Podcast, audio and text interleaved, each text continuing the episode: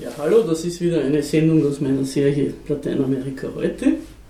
Heute geht es um Kuba und ich habe da bei mir den Mike sitzen von der österreichisch-kubanischen Gesellschaft, der sich da freundlicherweise zur Verfügung gestellt hat. Danke, Mike. Danke für die Einladung, freut mich. Hier ein kleines Update zu Kuba, seinem Arztausbildungsprogramm und Brasilien. Kuba holt bis zum Jahresende dieses Jahres mehr als 8000 Ärzte aus Brasilien zurück. Sie waren dort im Rahmen eines Programmes, wo Brasilien die Gehälter gezahlt hat, aber zu einem guten Teil an die kubanische Staatskasse. Es war eine Devisenquelle für Kuba. Derzeit arbeiten über 50.000 kubanische Ärzte in ähnlichen Programmen rund um die Welt. Der neue brasilianische Präsident Bolsonaro forderte die Ärzte auf, aus dem Programm auszusteigen und sich direkt von Brasilien ausschließlich bezahlen zu lassen. Er hat ihnen auch Asyl angeboten, falls sie darauf Wert legen würden. Wie es aussieht, legt auf dieses Angebot keiner Wert. Das Programm Mehr Ärzte wurde unter der Regierung Rousseff gestartet, um dem Ärztemangel in den ländlichen Regionen Brasiliens abzuhelfen. Angeblich bleiben dadurch 30 Millionen Brasilianer ohne ärztliche Versorgung. Das ist schon ein Punkt. Kuba hat, was die Integration Lateinamerikas betrifft, extrem große Schritte und extrem viel unternommen, dass es zu einem neuen Selbstbewusstsein Lateinamerikas kommt. Dass sich Lateinamerika nicht als Hinterhof der USA sieht, sondern als eigenständiger Faktor, als eigenständige Region oder Nuestra America vor allem, dass die Reichtümer, die dort sind, im Boden oder auf dem Boden, dass sie der Bevölkerung zugutekommen sollen und nicht ausländischen genau, Firmen. Genau, genau. Also dass Entwicklung nicht heißt, dass man den Investoren alles in den Rachen wirft und dann hofft, dass irgendwann einmal davon ein Segen mhm. kommt. Mhm. Das war ja schon auch eine ökonomische, also nicht nur eine, kann ich nicht ganz zustimmen dir, dass du sagst, ein mangelndes Selbstbewusstsein oder so. Es war ja die Vorstellung, wir nehmen Kredit auf und dann machen wir uns auch stark. Und das, damit sind sie alle eingefahren. Mhm, ja, ja. Äh, oder viele der lateinamerikanischen. Also wir müssen, wir müssen immer lernen von, von woanders. Oder wir müssen die Investoren anlocken, dann kommen wir voran. Mhm. Da hat, glaube ich, Kuba einiges getan.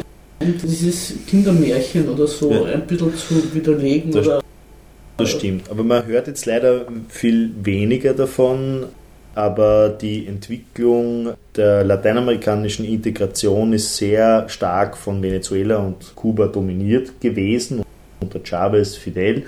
Das ist ein bisschen auch schwieriger geworden mit der venezolanischen Krise, aber allein, dass es zu einer Gründung einer CELAC gekommen ist, der Gemeinschaft lateinamerikanischer Staaten, mhm. unter Ausschluss Kanadas und der USA, das ist ein Meilenstein in der Geschichte der lateinamerikanischen Bewegung mit unterschiedlichsten also ohne Ländern. Kanada Kanada? Ohne, ohne Kanada, Kanada, und USA. Also wirklich nur die La mhm. Gemeinschaft lateinamerikanischer Staaten, wo auch Länder dabei waren. Also die konservativ geführt waren. Also Mexiko damals noch, mhm. Chile. CELAC schreibt man mit C. Mit C, CELAC. Ja. Ja. Und das ist eine Gemeinschaft, die entstanden worden ist, die wirklich äh, sowohl Wann wirtschaftlich. Ist die ungefähr? Ich schätze 2010, 2011, so in die mhm. Richtung. Ja. Ich kann das jetzt nicht, also müsste man Ja, aber ungefähr in diesem aber Millennium auf jeden Fall. Es gab ja wirtschaftliche Vereinigungen, Mercosur etc. Mhm. Und aus diesen verschiedenen Zusammenschlüssen ist dann die Gemeinschaft lateinamerikanischer Staaten entstanden. Mhm. Die wurde natürlich massiv bekämpft seitens der USA und natürlich gibt es da unterschiedliche Ebenen, wie ist dieses Forum wichtig oder ist dieses, wird das Forum ernst genommen oder mhm. weniger ernst genommen. Das ist so die Ebene, aber damals war das schon ein Aufbruch und man hatte sich auch als Zone des Friedens bezeichnet. Mhm. Also mit sehr viel sozialpolitischen, friedenspolitischen Engagement ist diese, ist diese CELAC entstanden. Der zweite Gipfel, glaube ich, ist in Havanna, hat in Havanna stattgefunden der erste in Caracas. Der erste wahrscheinlich in Caracas. Ich glaube, der erste war in Caracas. Caracas übrigens. Caracas. Das. Auf jeden Fall, da hat extrem viel Selbstbewusstsein der lateinamerikanischen Staaten gegeben, auch als Gemeinschaft. Und da versucht die USA seither auch unter Obama schon natürlich immer wieder so Spalt, Spaltungen reinzuführen und die einen besser zu behandeln, die anderen so. Also das wird sich weisen, inwieweit das, in welche Richtung das dann geht. Man muss halt sagen, dass diese ganzen Initiativen sehr gelitten haben in den letzten Jahren. Die Initiative ist sicher unterstützenswert, aber in dem Maße, wie immer mehr Unterstützer herausbrechen, ist ja eine interessante Entwicklung der, der Rechtsruck in Lateinamerika. Also ja. Das möchte ich ja auch noch weiter in dieser, in dieser Serie über Lateinamerika besprechen, worauf der eigentlich zurückzuführen ist. Also auch ähnlich wie bei der Sowjetunion auf innere und äußere Faktoren, was sind die einen, was sind die anderen. Ja. Aber dadurch haben natürlich diese ganzen Initiativen sehr gelitten. Mhm. Es wollte ja auch nochmal, der Chavez wollte ja mal eine lateinamerikanische Einheitswährung auf, mhm. nach, genau. nach dem Modell des Euro einführen. Davon redet natürlich inzwischen auch keiner mehr. Ja, das allerletzte, was ich noch besprechen wollte mit dir, wo ich dich jetzt hier habe, die Nachfolgeregelung. Das finde ich ja auch mhm. ganz interessant. Ja wie der Diaz Canel gewählt worden ist, der jetzige Regierungschef von Kuba mhm. und Chef der Kommunistischen Partei, nehme ich auch an. Nein? Nein, das ist Nein. nicht. Äh, Chef der Kommunistischen Partei, äh, Vorsitzender der Kommunistischen Partei ist weiterhin Raúl Castro. Castro. Mhm. Aber Miguel Diaz Canel wurde von der Nationalversammlung als neuer Präsident gewählt. Ja. Also da hat ja, wie er, wie er in sein Amt eingeführt worden ist, hat ja der Raúl Castro irgendwie scherzhaft gemeint, ja, wir haben alle möglichen Leute ausprobiert, aber die anderen haben nichts geheißen, er ist übrig geblieben. Also, das würde äh, ich so nicht sagen. Also ich weiß nicht, woher ungefähr, du dieses äh, Zitat hast, aber äh, ich habe seine Rede also gelesen. Wort, wortwörtlich hat er gesagt, andere Leute wurden defenestrado, also was man so übersetzen kann, sie wurden beim Fenster hinausgeworfen. Naja, das stimmt da hat schon. Er sich ne? auf den Carlos Lache und auf den Miguel Pérez Roque bezogen. Genau, ja. Hat auch noch andere gegeben vorher. Und die sind ja, die waren Außenminister, Unterrichtsminister, es waren also haben verschiedene Ministerämter mhm. gehabt und wurden auch lange als Nachfolger gehandelt. Mhm. Und die sind dann bei irgendeiner Party, haben sich die dann unmöglich gemacht. Mhm. Haben sie sich despektierlich über die Gründerväter der kubanischen Revolution geäußert. Mhm. Und das war dann der Grund, warum man sie, auf sie verzichtet hat. Sie sind aber einfach in ihre zivilen Berufe zurückgeschickt worden. Der eine ist Ingenieur, glaube ich, und der andere ist Arzt. Also die arbeiten jetzt wieder in Kuba irgendwo am Land. Die sind auch nicht gegangen und sagen, ich bin Dissident und ich will jetzt auswandern und so. Die haben das auch irgendwie eingesehen, dass sie da irgendwie nicht die richtigen sind. Aber ich finde es einfach interessant, wie Kuba das regelt weil bei uns immer so getan wird, das ist, sei dort alles so undemokratisch. Die Medien tun sich ein bisschen schwer mit Kuba. Ist es eine Diktatur? Das kann man irgendwie nicht so richtig nachsagen, Kuba. Kuba hat ja auch, wie viele Leute vielleicht nicht wissen, die uns jetzt zuhören, also ich sage es jetzt noch einmal für die, die erst jetzt eingeschaltet haben, ich, wir sitzen da zu zweit, ich und der Mike und unterhalten uns über Kuba. Also, was wollte ich jetzt sagen? Hat ist mir entfallen. Demokratie oder Diktatur in Kuba. Ja, ja, genau. Dass Kuba zum Beispiel äh, durchaus Regionalwahlen hat. Also das auf unterer Ebene wird ja durchaus gewählt. In nicht Kuba. nur Regionalwahlen, also Kuba hat Wahlen in, in, ganz Kuba und es gibt ein geregeltes demokratisches Wahlsystem. Es ist nur die Schwierigkeit für viele Menschen in Österreich ist zu verstehen, dass es in Kuba keine Wahlparteien gibt. Du wählst in Kuba einfach nicht die SPÖ, die ÖVP oder bei Gott die FPÖ oder die Grünen oder was auch immer, sondern du wählst Kandidaten für gewisse Funktionen, für eben das Regionalparlament, also für das Provinzparlament, für sogar noch kleinere Elemente für Gemeinderat und was auch immer, so wie wir es bei uns kennen. Und dann geht es weiter in die höheren Ebenen eben bis zur Nationalversammlung bis zu bei uns das Parlament, würde man sagen. Und da geht es aber immer um eine Wahl, eine Persönlichkeitswahl von Personen, die sich als Vertreter aufstellen lassen und gewählt das, werden. kubanisch Sozialismus, also für das stehen. Ne? Genau, und es ist jetzt nicht so, eben, du wählst nicht da kommt die nicht Partei. ein christlich-sozialer und sagt, so, ich will jetzt mehr Maria im, im Schulunterricht und dafür soll sie nicht wählen oder so, nicht? Wie, wie das halt bei uns ist oder Ausländer raus oder ich weiß nicht was. Sondern jeder, der dort antritt zu einer Wahl, es ist klar, der steht dafür, dass die Regierung Kubas dem Land und der Bevölkerung zu dienen wird. Auch, aber es gibt natürlich auch jemanden, der im, im regionalen Parlament sich wählt und sagt, ich möchte dafür sorgen, dass es in Guantanamo, in der Provinz oder in, in Olgin sauberere Straßen gibt und was auch immer und dass wir mehr Arbeitsplätze schaffen etc. Natürlich haben die auch Programme. Es geht auch darum, dass, dass da Menschen gewählt werden mit Visionen und mit Programmen und mit Veränderungswünschen.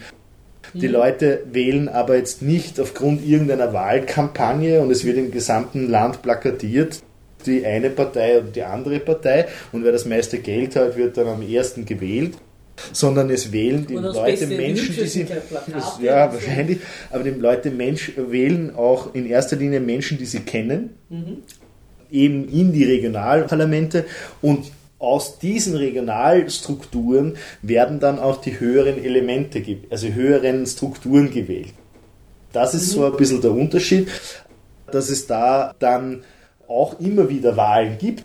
Das heißt, es gibt eine Regionalversammlung, die dann die Kandidaten aus ihren Kreisen, einen Kandidaten für die nächsthöhere Wahl wählt. Dann musst du den aber wieder wählen. Das heißt, der muss auch 50% der Stimmen bekommen, sonst ist er nicht gewählt. Und das Schöne am kubanischen System, und das ist meines Erachtens ein, eines der Elemente eines sozialistischen Wahlsystems, ist, dass die Menschen, also dass die Kandidaten und die äh, Repräsentanten auch abgewählt werden können. Ich meine, wie schön wäre es denn, wenn wir die Möglichkeit hätten, und das ist verfassungsmäßig verankert, zu sagen, okay, wir wollen jetzt ein Abwahlreferendum Referendum des Ja, oder der- des oder des der bringt's Abgeordneten. nicht, ja. Der bringt es einfach nicht, der macht es einfach nicht oder der ist korrupt. Und deshalb wollen wir den abwählen. Und das passiert in Kuba und diese Abwahlmöglichkeit ist vorhanden. Und das ist das Schöne am demokratischen Wahlsystem in Kuba.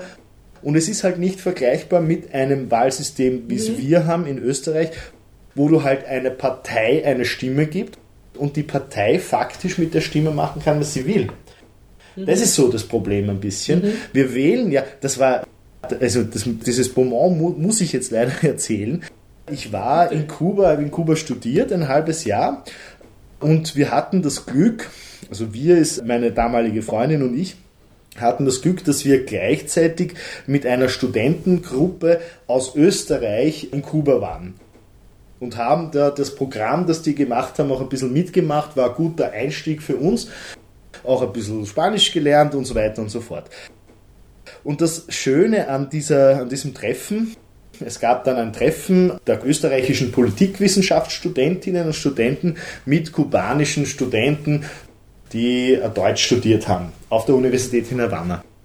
Und dann gab es so eine Diskussion und so weiter und ein Politikwissenschaftsstudent aus Österreich erdreistet sich und fragt, ob es nicht schlimm ist, dass ihr Kubaner nicht eure Minister wählen dürft. Und jetzt ein Politikwissenschaftsstudent in Österreich sollte wissen, dass auch er in Österreich keinen Minister wählen kann. Wir wählen unsere Minister nicht. Genau. Ich habe bei der Nationalratswahl einer Partei eine Stimme gegeben. Und mit dieser Stimme besetzt sie ihre Liste im Nationalrat. Was Ich habe nicht was gewählt, dass die Clubobfrau der SPÖ jetzt Pamela Rendi-Wagner heißt. Das habe ich nie gewählt. Ich habe das nie entschieden. Aber wie wurde diesem Studenten geantwortet?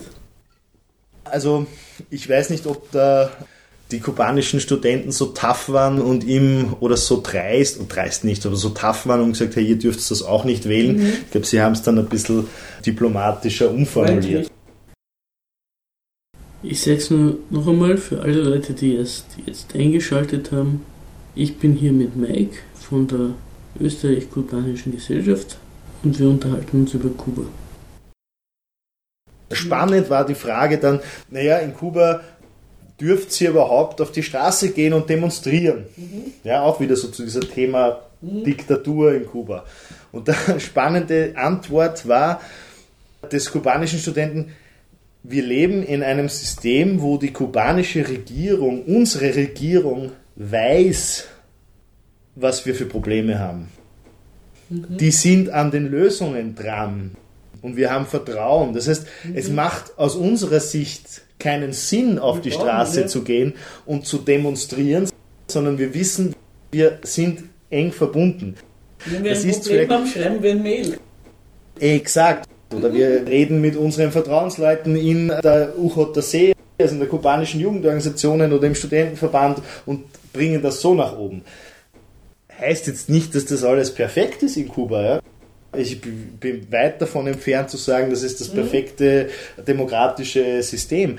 Aber es ist nicht so, wie wir es hier in Österreich medial vermittelt bekommen, dass es da eine Diktatur ist und dass sich der Raoul, der, der Raoul gedacht hat, naja, hm, nehmen wir den Miguel Diaz-Canel als neuen Kandidaten und der wird einfach bestellt. Nein, der, der musste sehr viele, soll ich sagen, sich an sehr vielen Fronten bewähren, bis mhm. man beschlossen hat, ihm die Staatsführung anzuvertrauen. Das sowieso.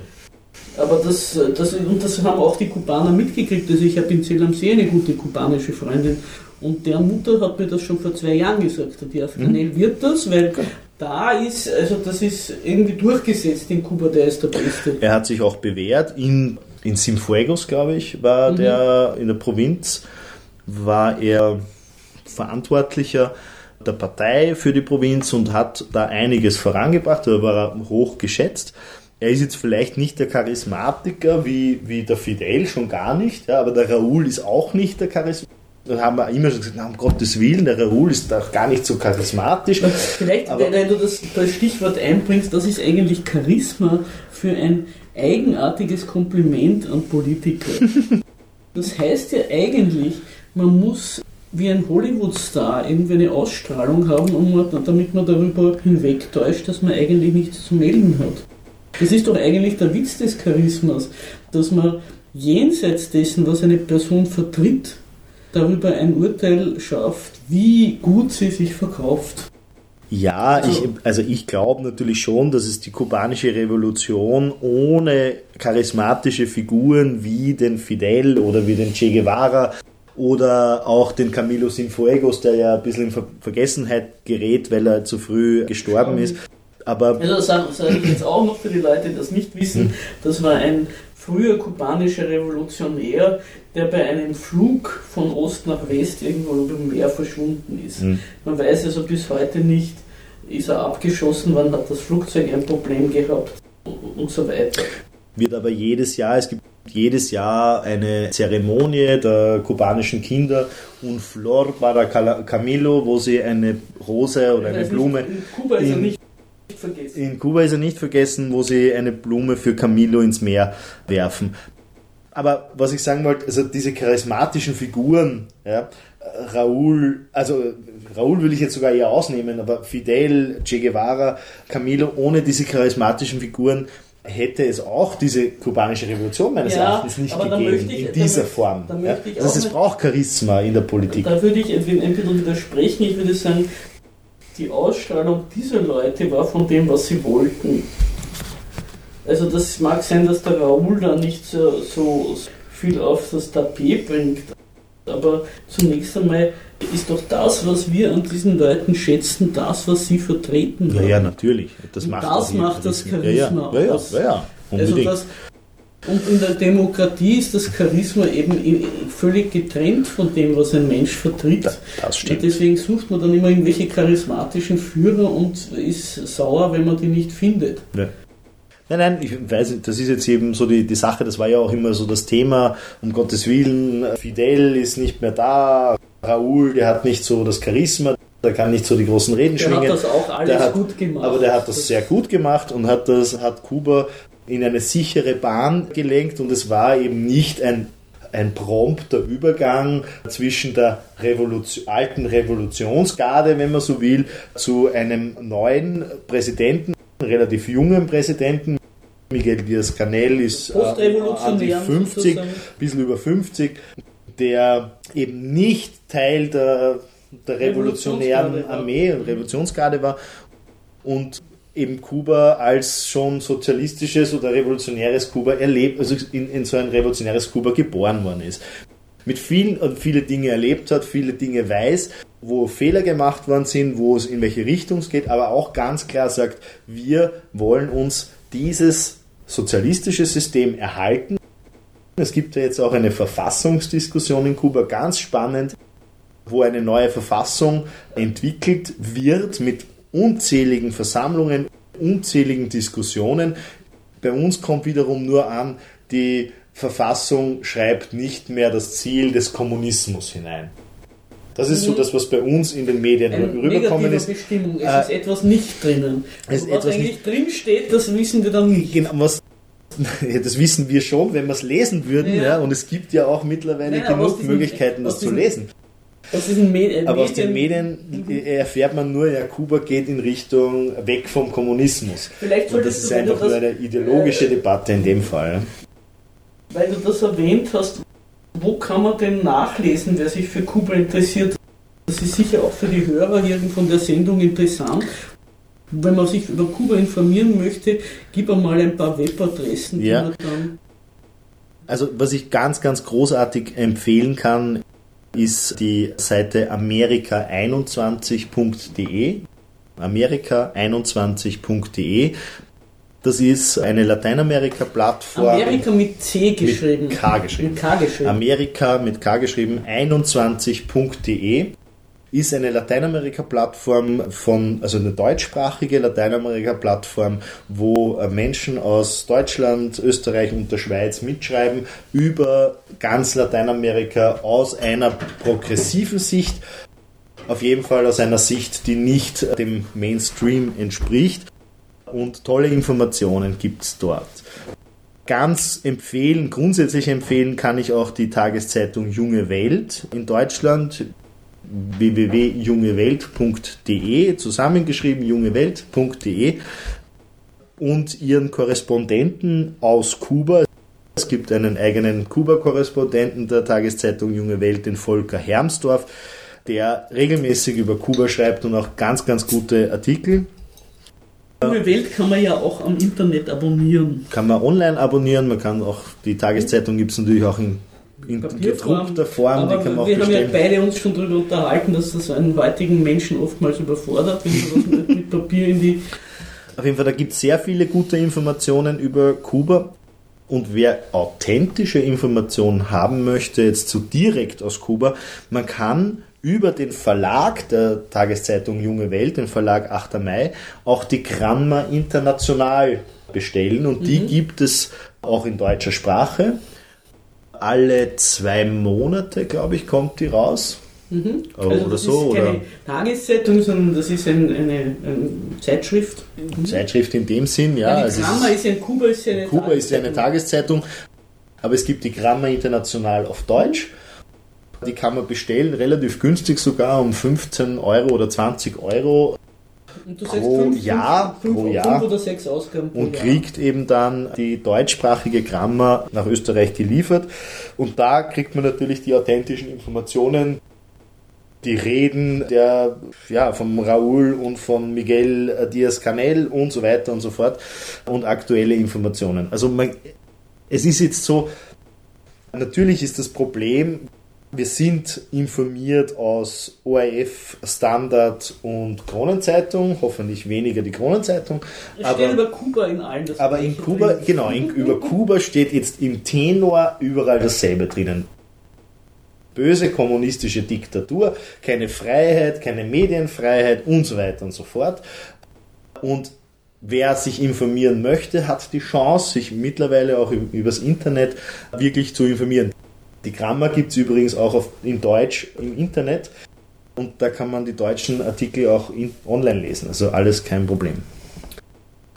Mir ist jetzt noch was eingefallen, was ich vorher vergessen habe. Mhm. Was auch viele Leute nicht wissen, das Dorf ist in Kuba eigentlich eine Errungenschaft der Revolution.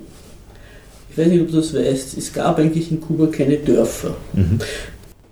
Die kubanische Gesellschaft hat vor der Revolution gelebt in den Städten es gab die Plantagen und die Leute, die auf den Plantagen gearbeitet haben, haben sich irgendwie unterm Baum oder am Bach ihre Hütten gebaut. Ja. Oder im Gebirge eben, es gibt diese zwei Bergketten in Kuba, die Sierra Maestra, das sind also verschiedene Bergketten, und die Sierra de Escambray in der Mitte von Kuba. Und es gab also dort keinen Mittelpunkt, keine Kirchen, keine Schulen, die Leute waren Analphabeten und keine medizinische Versorgung. Die medizinische Versorgung der Kubaner hat stattgefunden über Medizinmänner, die Santeros, also die gleichzeitig auch so spirituelle Führer waren. Mhm. Nur weil wir ja vorher schon über die Santeria auch noch geredet haben. Und die kubanische Revolution hat gesagt, okay, wir müssen die Landbevölkerung auch irgendwie organisieren. Erst gab es einmal Alphabetisierungskampagnen, die haben in Privathäusern stattgefunden. Dann wurde irgendwo Zentren mit Schulen gebaut. Dann wurde ein Geschäft hingebaut. Und dann in den 80er Jahren wurde ein Arztmodul gebaut in die größeren Dörfer. Das sind so Module, viereckige Dinger. Unten ist die Ordination und das Wartezimmer. Oben wohnt der Arzt. Mhm. Und ich glaube auch der Assistent. Ich weiß nicht genau, wie das ist. Es ist und ich hatte ja das Vergnügen, einen solchen jungen Arzt kennenzulernen. Das ist so, wenn man bei uns hier den Turnus macht. In Österreich muss man dort in Kuba sich eineinhalb oder zwei Jahre aufs Dorf setzen. Das Land, ja, also wirklich. Und äh, dieser äh, junge Arzt hat mich also äh, eingeladen, komme ich besuchen. Das war dann von ein bisschen von Verwicklungen geprägt, weil das waren die Leute dort nicht gewohnt. Er hat auch gesagt, er hat nie, ich habe ihn in Santiago de Cuba kennengelernt. Mhm. Er hat gesagt, er hat nie geglaubt, dass ich das auch wirklich mache. Aber auf jeden Fall hat er mir dann erzählt, zum Beispiel, wie er in das Dorf gekommen ist und ein paar Monate dort war, hat er festgestellt, dass viele der Gebrechen der Leute, die die dort haben, auf Mangelernährung zurückzuführen ist.